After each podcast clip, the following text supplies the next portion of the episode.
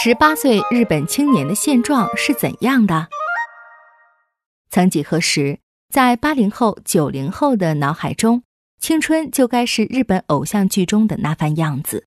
从九十年代的热力十七岁到大陆、台湾，不知翻拍了多少个版本的《流星花园》《一吻定情》，更不用说《灌篮高手》《足球小将》等家喻户晓的动画片。在这些剧集中，少男少女独有的热血、理想、奋斗和改变世界的雄心壮志，一次次让中国观众热泪盈眶、感动不已。然而，现实似乎并不像偶像剧、动画片里那么美好。最近，日本财团对日本、英国、美国、中国、印度等九个国家的年轻人进行了一项调查，结果显示，只有不到百分之十的日本年轻人认为自己的国家会变得更好。他们是接受调查的九个国家中最悲观的。日本青年的悲观指数不仅大大高于中国、印度、越南等发展中国家，和英国、美国等发达国家相比，也有很大的差距。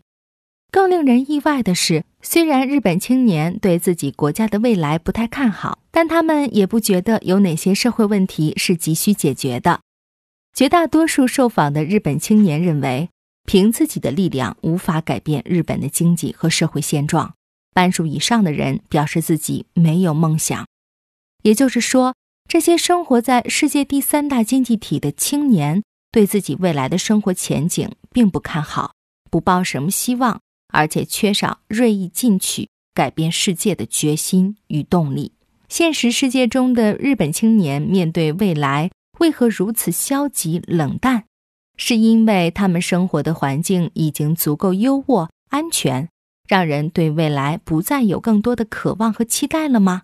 这可能是原因之一，但绝对不是全部。二零一五年，日本管理学家大前研一出版了名为《低欲望社会》的著作，描述了日本人普遍的消极冷淡的生活态度。他观察到，日本奢侈品商店和百货公司不复当年的热闹。取而代之的是卖便宜货的百元店，讲究性价比的优衣库，以及向工薪族提供便当和半成品菜肴的便利店。下班后的男人们不再去居酒屋和夜总会交际，宁愿待在家里；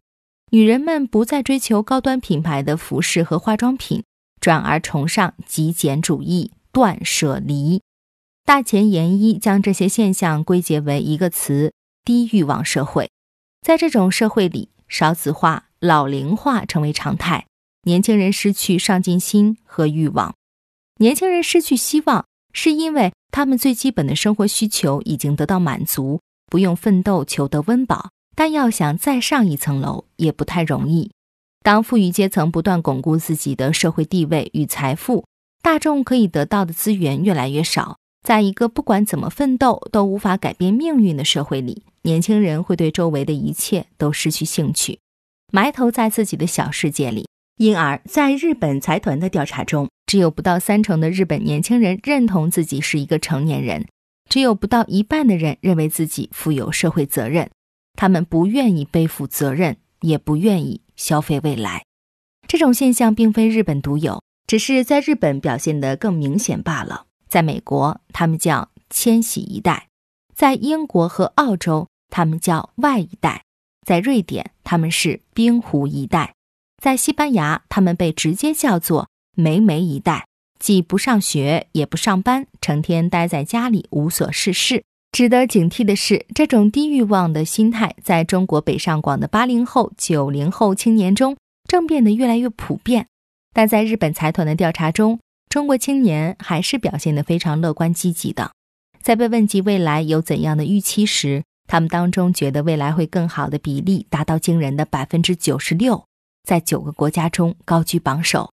据分析，中国青年的乐观向上得益于从他们出生到青少年时代的这段时间里，中国经济呈现出飞速发展的态势，人们的生活水平正逐步接近日本。美国等富裕国家，但还有很大的追赶空间。这给予中国青年不断创造、进步、变革的激情和力量。不论在哪个国家，青年人的这种激情和力量都是非常宝贵的财富。尤其是经历高速发展之后，当社会进入缓慢发展的平台期，这种资源会变得非常稀缺。如今，日本的人均预期寿命正在向着百岁迈进。对于没有希望、没有梦想的人来说，这样的一生或许过于漫长了。我们该如何找回心中的希望？如何打破阶层固化，建立更公平的社会？这不仅是日本社会需要思考的问题，大概也是中国即将面对的问题吧。